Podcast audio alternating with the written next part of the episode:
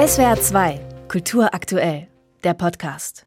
Chala Ilk ist erstaunlich entspannt, obwohl sie dauernd unterwegs ist, tausend Dinge gleichzeitig organisieren muss und die europäische Kunstszene gespannt auf sie schaut. Dass die Auswahl ihrer Liste mit Künstlerpersönlichkeiten für die diesjährige Biennale in Venedig einhellig gelobt wurde, freut sie natürlich sehr. Dass ihre Wahl unter anderem auf die israelische Multimedia-Künstlerin Yael Bartana fiel, wurde nach all den Antisemitismusvorwürfen in der deutschen Kunstszene und nach dem Angriff der Hamas auf Israel als politisch kluger Coup gefeiert. Dabei hat Ilk diese Entscheidungen schon im vergangenen Jahr getroffen und Yael Bartana bereits 2020 nach Baden-Baden eingeladen. Die Künstlerin zeigte damals eine beeindruckende Performance, an die sich die Co-Direktorin der Kunsthalle gerne erinnert. Ja, El-Bartane und die Bespielung auf dem Dach mit Shofar, so ein jüdisches Instrument, die in alle drei Religionen vorkommt und die Tote zum Leben weckt, so metaphorisch.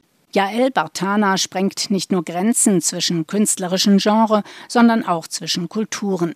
Sie hat in den USA, in den Niederlanden und Polen gearbeitet, lebt in Tel Aviv und Berlin.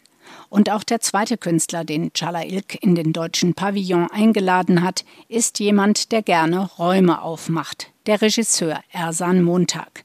Er hat für viele renommierte Bühnen und in eigenen Kollektiven gearbeitet. Auch ihn hatte Chala Ilk schon in die Kunsthalle Baden-Baden eingeladen. Ihr war es extrem wichtig, dass sie in solch sensiblen Zeiten mit Künstlerinnen und Künstlern zusammenarbeitet, die sie bereits gut kennt diese langfristige Beziehungen schafft schon eine andere äh, Form von Vertrauen. Und ich glaube, das gibt uns in diesen schweren Zeiten schon die Selbstvertrauen, dass wir das machen können, dass man tatsächlich den Zukunftsvisionen und die Geschichtsnarrativen, die zurzeit verhandelt sind, damit ist es möglich.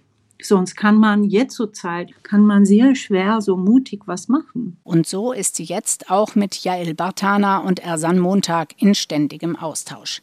Gemeinsam haben sie ein Modell des deutschen Pavillon gebaut, das ihnen als Arbeitsgrundlage dient.